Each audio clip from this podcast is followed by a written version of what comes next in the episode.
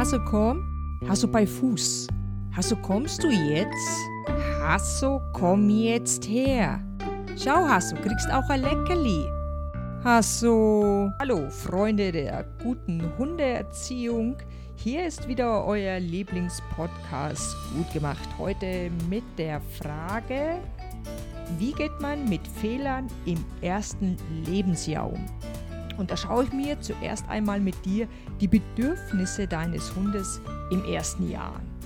Das sind Spielen, Fressen, sozialer Kontakt, Geborgenheit, Vertrauen, Gemeinsamkeiten und Lernen. Wenn wir uns jetzt die Dinge anschauen, die bei uns in unserem Alltag zum Konflikt mit einem Hund führen, dann ist das Jagen, Bellen und Knurren, alleine spazieren gehen, also abhauen, Konflikte mit Artgenossen austragen und wir würden noch sagen, an der Leine sich aufführen ist nicht schön oder nicht kommen, wenn, nicht, wenn man ruft, ist nicht schön. Also da gibt es ja so eine Liste von, wann ist ein Hund im Alltag ein Problem.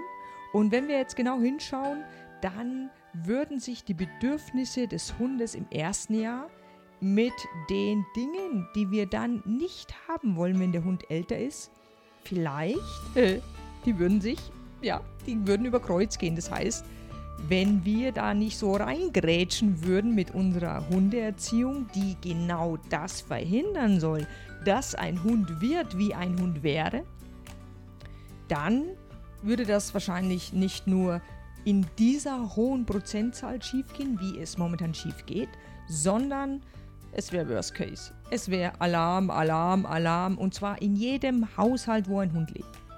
Und deswegen ist die Frage, was, was hat es denn mit Fehlermachen im ersten Jahr dann auf sich? Mein Tipp heute in diesem Podcast, vermeide im ersten Jahr so viele Fehler mit deinem Hund wie geht.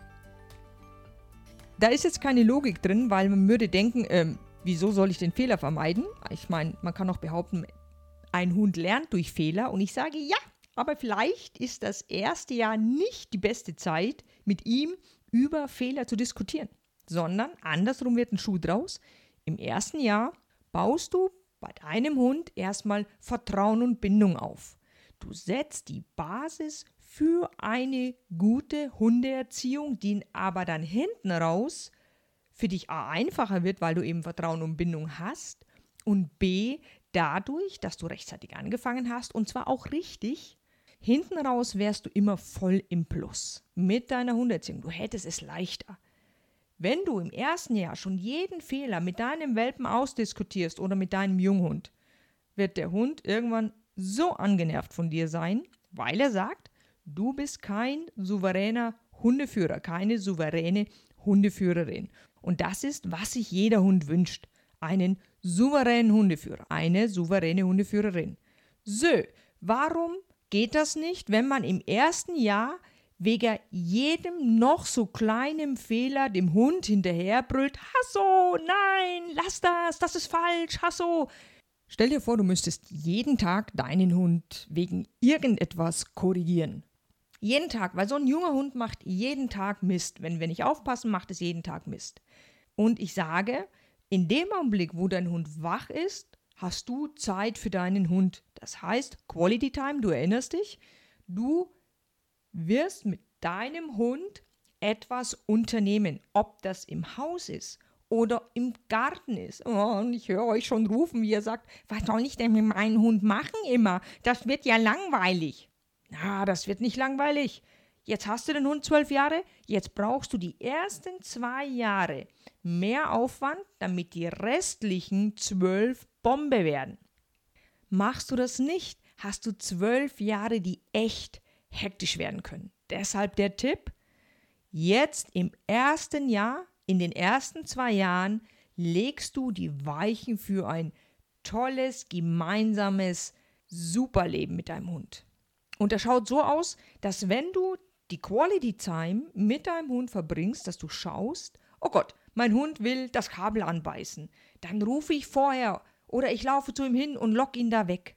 Ja, ich bin mir nie zu schade, am Anfang einen Fehler zu vermeiden, den Hund umzulenken und erst gar nicht in den Fehler kommen zu lassen, weil ist klar, so ein Welpe will alles anbeißen. Die Schuhe, die Kabel, die Tapete, whatever.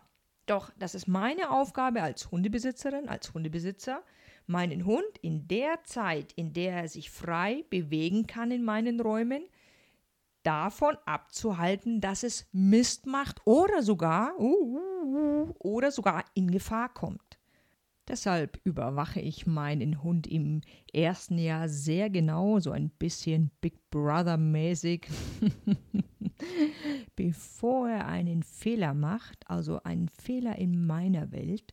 Denn in seiner Welt ist es sicherlich kein Fehler und ich möchte da eben rechtzeitig eingreifen, damit er es gar nicht merkt und ich ihn davon abhalte, was er vorhat zu tun. Also wenn ich merke, okay, der steuert jetzt meine Blumen an und als nächstes wird er die rupfen, dann setze ich mich in Bewegung. Dann mache ich etwas, damit der Hund gar nicht merkt, dass ich gerade ihn von den Blumen abbringe, sondern er denkt, ach, das gehört so. Das heißt, wir können hier auch, ja, ich höre, einige von euch, bauen wir hier eine Handlungskette auf. Also immer, wenn der Hund zu den Blumen springt, setze ich mich in Bewegung. Nö, da ist er noch zu klein für. Handlungsketten erst später möglich.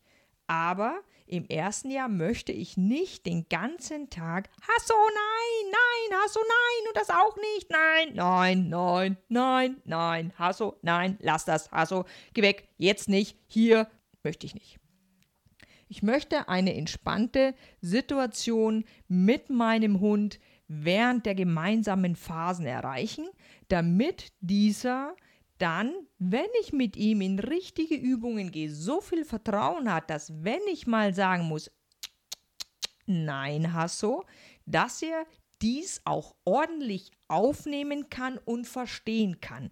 Ein kleiner, ein junger Hund kann nicht in ein Kabel zu beißen, seltenst klar verstehen. Es ist einfach in dem Augenblick Fun, Spaß oder sein Bedürfnis.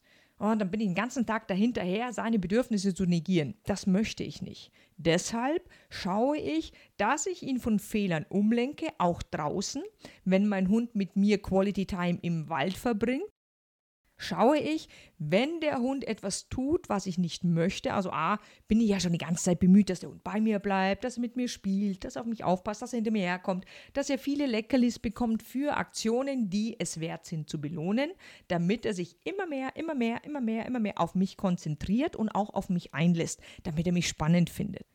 Spannung baue ich auf durch schnellere Bewegungen, langsamere Bewegungen, durch Verstecken, durch Hierrufe. Das ganze Potenzial, was witziges gemeinsames Spiel draußen hergibt, nehme ich auch mit in den Wald. Und immer wenn ich meinen Hund den rufe, wenn ich den Namen sage, Hasso hier, bekommt mein Hund eine Belohnung. Weil ich möchte, dass wenn mein Hund in Zukunft seinen Namen hört, er automatisch sich nach mir umdreht und sagt, jetzt passiert was Tolles. Und das erreiche ich, indem ich den Namen des Hundes in den ersten zwei Jahren so oft wie möglich positiv belege. Das kann sein mit einem Spiel, mit einer Emotion, mit einem Lob, mit einem Leckerli. Und wenn du im ersten Jahr, und jetzt sind wir schon wieder beim Ende dieses Podcasts, und wenn du im ersten Jahr so gut als möglich versuchst, Fehler bei deinem Hund zu verdecken, sie in etwas Positives umzuwandeln, dann hast du hinten raus einen Hund, der sich für dich interessiert, besser mit dir kommuniziert und vor allem seinen Namen noch leiden mag. Ich freue mich auf den nächsten Podcast mit dir. Bis dahin wünsche ich dir eine schöne Woche. Das war gut gemacht. Der fröhliche Podcast für dich und einen Hund natürlich von kein Köter.